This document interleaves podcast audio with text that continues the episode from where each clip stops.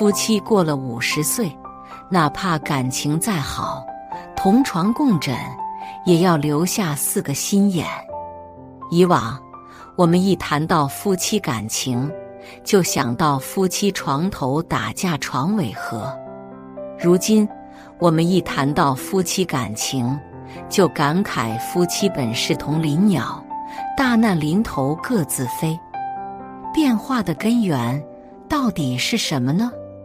首先是物欲横流的生活扭曲了人们的观念，其次是冰冷的环境让夫妻感情变得淡薄起来。不然，如今夫妻之间相互伤害的报道怎么会越来越多呢？感情这种东西。在残酷的生活和现实的人性面前，往往显得不堪一击。正如《诗经》中所言：“信誓旦旦，不思其反。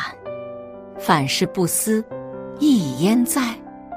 以往的山盟海誓还在耳旁回响，未曾想对方会违背自己的誓言，被他辜负了。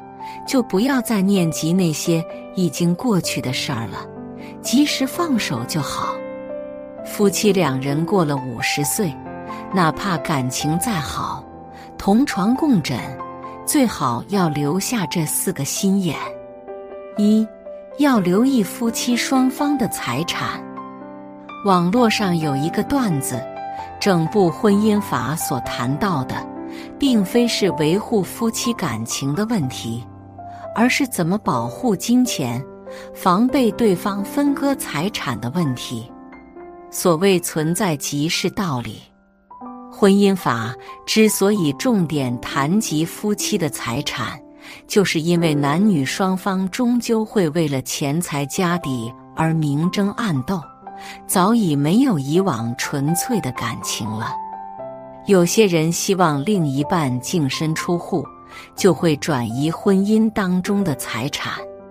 有些人为了自己获益，对方倒霉，就会做出损人利己之事儿。夫妻双方本就睡在同一张床上，关系特别亲密，为什么还会做出唯利是图、不顾情分的事儿呢？也许关系再好的夫妻，也忍受不住金钱的诱惑。所谓亲兄弟明算账，就连一个妈生的、从小一起长大的兄弟姐妹，都会为了钱财而争斗，更别说是毫无血脉关联的夫妻了。所以说，哪怕男女双方结婚多年，也要在财产问题上多留心眼。二。要对家暴问题多留心眼。谈到家暴问题，这就比较敏感了。由于生活节奏的加快，人之心态的扭曲，所以家暴问题在这个年代，那是特别常见的。所谓的家暴，不仅包括了物理意义上的暴力，还包括了精神层面的暴力。也就是说。双方拳脚相向，这属于家庭暴力；双方经常冷战，也属于家庭暴力。家庭暴力这种行为，只有零次和无数次之分。要么夫妻两人和谐相处，谁也不伤害谁，都有自己的底线；要么夫妻两人互相伤害，再也不顾夫妻之间的情分。据我观察，不少出现家暴行为的夫妻，都有一个相同点：某一方特别暴躁，周身戾气；另一方特别懦弱，只会无限度退让，不懂得保护自己。一方暴躁，一方懦弱，注定一个愿打，一个愿挨。如此婚姻再坚持下去。对于懦弱的那一方而言，终究是毫无意义的。不论在什么时候，都要避免家庭暴力的出现。一旦出现了，悲剧就来了。三，要对距离问题多留心眼。夫妻双方的距离，到底是亲密一点比较好呢，还是疏远一点比较好呢？从心理学的角度来说，亲密一点，靠得太近就是一场劫难；而太过于疏远，就会影响到夫妻双方的情分。不论怎么选，都是有问题的。既然说靠得太近不好。离得太远也不对，那夫妻两人该如何相处呢？最好的做法便是若即若离。所谓的若即若离，就是既不靠近，也不疏远的意思。直白一点来说，就是我给你留点空间，你也给我留点余地，双方互相尊重，互相维系感情。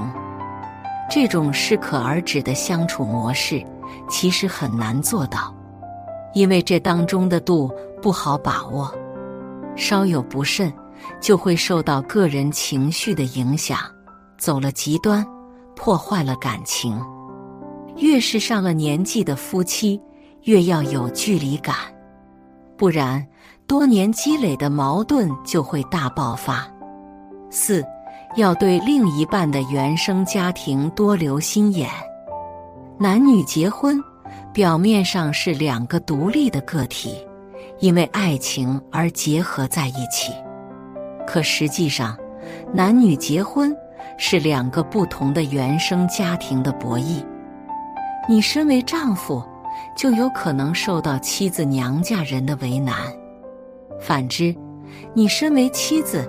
也有可能受到丈夫婆家人的刁难，或许夫妻双方的矛盾就跟两个原生家庭的人与事儿有关。小舅子总喜欢挑拨离间，你也很无奈，因为妻子有可能不听你的话。小叔子总爱搞事，你也改变不了什么，因为丈夫可能更偏心弟弟。